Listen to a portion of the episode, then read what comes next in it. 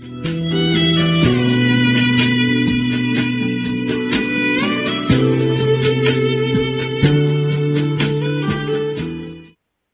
友们，大家好，听段子学书法，现在开讲。上次我们讲了八怪不怪，今天我们要讲碑帖大变革。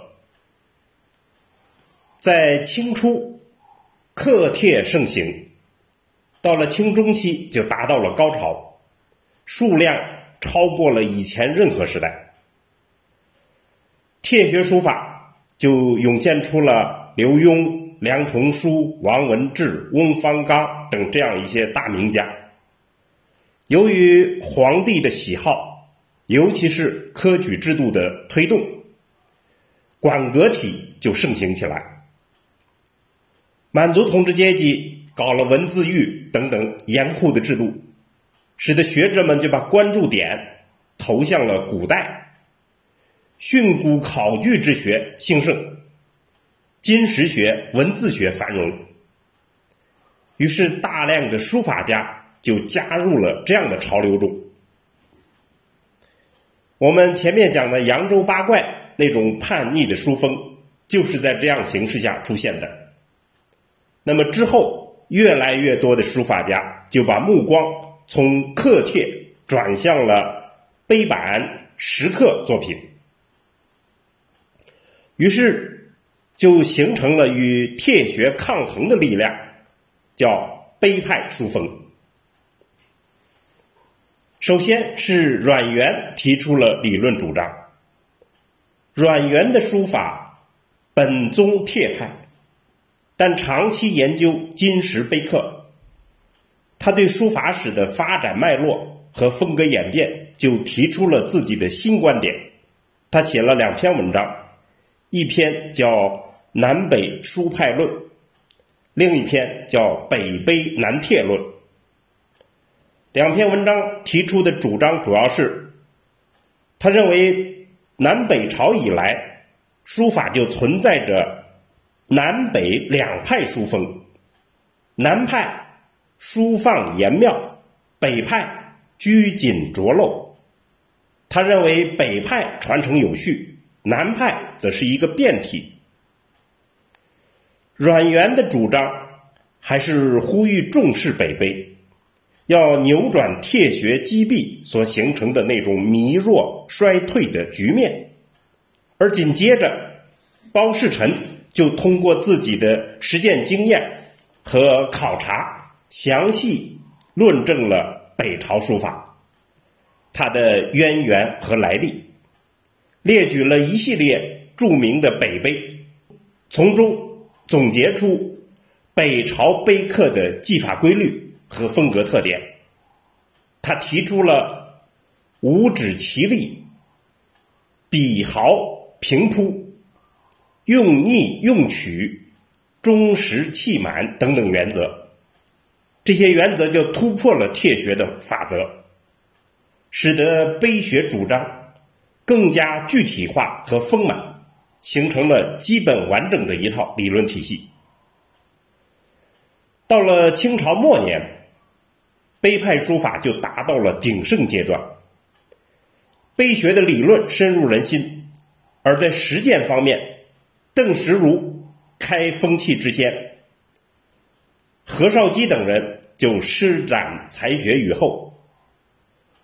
碑派书法从单纯的模仿古人，转向了利用碑刻启发创作灵感，强化个人风格。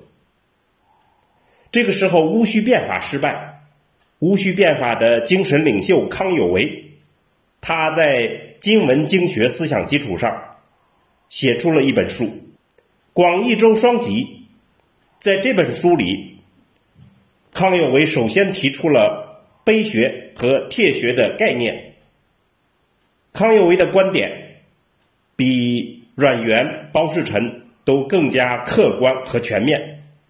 他认为南北两派其实只是多筋骨和上风韵的不同。康有为在确立了南北朝碑刻地位之后，进而特别推荐魏碑。他认为北朝碑刻以魏碑为最兴盛和最完备。康有为的著作风行一时，重印了十八次，产生了巨大的影响。碑学思潮兴起以后，第一位的实践书法家就是邓石如。他在篆、隶、楷三种书体上做了很多探索，具有开宗立派的意义。之后就涌现出了何绍基、杨遗孙等等大家。于是就进入了一个新的历史阶段。我们这儿就重点介绍一下何绍基。何绍基对于碑派书法的贡献，主要在于他极力的用篆隶的笔意去写楷书，又将楷书的经验引入了行书。他追求所谓坚实求厚、力重事沉、浓墨色形。这样的特色，所以他的书法有浓厚的隶书意态。他的独特风格还得力于他自创的回腕高悬的执笔方法。这种方法，手笔处于运动和僵硬的互相抗衡中，写出的笔画具有生着持色的效果。